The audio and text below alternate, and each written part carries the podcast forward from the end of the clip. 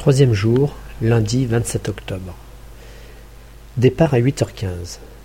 Il a fait très froid et tout est givré. Ce n'est pas la grande forme pour Charlie et moi-même, et le démarrage est pénible. On quitte le campement en direction du Kibo.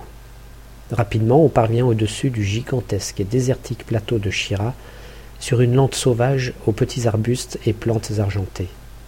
Fatigante au départ, cette étape permet de s'acclimater en montant à 4500 mètres pour redescendre ensuite à 3900 mètres. Passé un énorme bloc isolé, on parcourt de vastes pentes désolées et rocailleuses en direction de Lava Tower et de Arrow Glacier Hut, à l'aplomb de la brèche occidentale du Kibo.